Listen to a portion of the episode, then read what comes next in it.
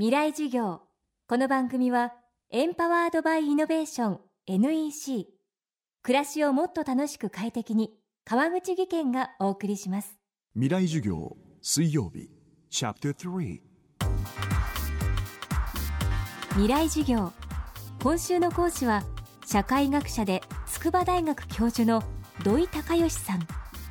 少年の非行や犯罪心理にも詳しい土井さんが現代に見られる特徴的な人間関係の問題として唱えた言葉がつながり過剰症候群です。さまざまな価値観が存在する今特定の一人に認められるよりも不特定の多くから評価を受けた方が自信になる。これもつながり過剰症候群の時代の特徴なのだそうです。今週の未来事業3時間目。テーマは自己承認と AKB48 前田敦子。このように社会が流動化してくると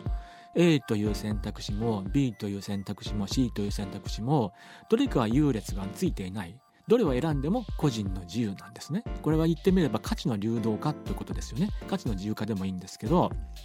そうすると自分の何かこう内在的な持っているもの信念とか心情とか思想とかそういったものによって自分の態度を決めることが難しくなってくるんですね。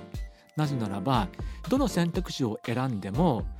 その選択肢を選んだことの社会的な支えがないんですね。そうすると安定しないんです。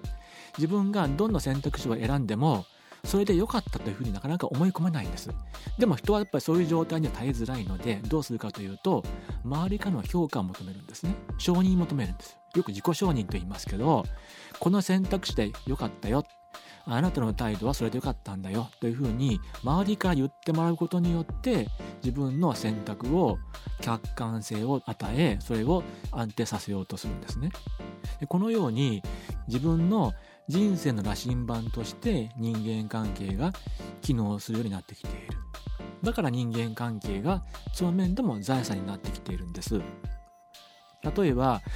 一昨年の、えー、AKB の総選挙でトップ取ったのはあの前田敦子ちゃんでしたよね。で彼女が去年の正月元旦のインタビュー記事ですごく象徴的なことを語っていたんですけど最初はね彼女はあの秋元さんに「お前はセンターで歌え」と言われたわけですよ。で歌ってたわけですよ。でもね彼女はこう言ってたんですね。自分はプロデューサーにセンターで歌えと言われて不安でしょうがなかった。でも総選挙で選挙によってファンの人から選んでもらってあ初めて自分はセンターにいていいんだと思えた。安心できた。こう語ってるんですよね。AKB のねメンバーの人は秋元さんは先生って言いますよね。でそういう人から「お前はセンターで歌っていいんだよ」と言われてもそれがいわば自分の自信にはなってなかったんですよ。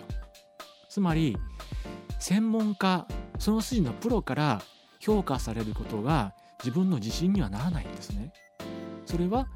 先ほど申し上げてきたように社会にはいろんな価値観があるから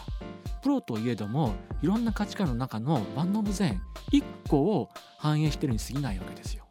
むしろいろんな評価を持っているファンの中から、ね、いわば最大多数で選ばれたということの方がいろんな価値観の中で自分が選ばれたんだからその方が自分の絶対的な安心になるんですよね。これを若い人の例えば学校の面で言い換えてみるならば先生からの評価は自分にとっての絶対的な自信になりづらくなってきたということなんですよ。それだけの重さがなくなってきたんですね。むしろそうではなくて友達クラスメートからの評価によって自分のポジションを確認しないと安心できないんですよね。これも言ってみれば、えー、つながり過剰症候群の一つの事例と言えるかもしれないですよね。未来授業明日も土井隆義さんの講義をお送りします。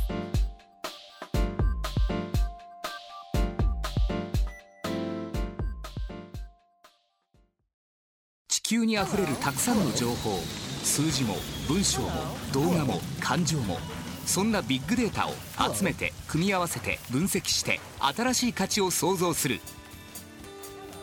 それが NEC のビッグデータソリューション。情報をもっと社会の力に。NEC